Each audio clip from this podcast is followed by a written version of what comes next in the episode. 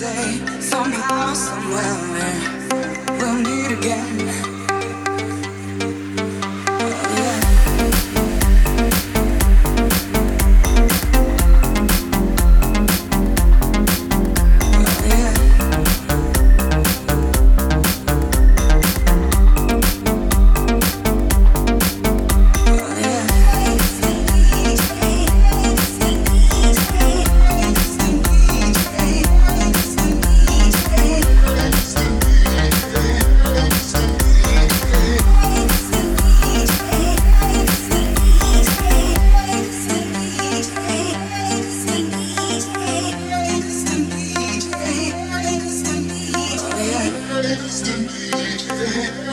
I need you.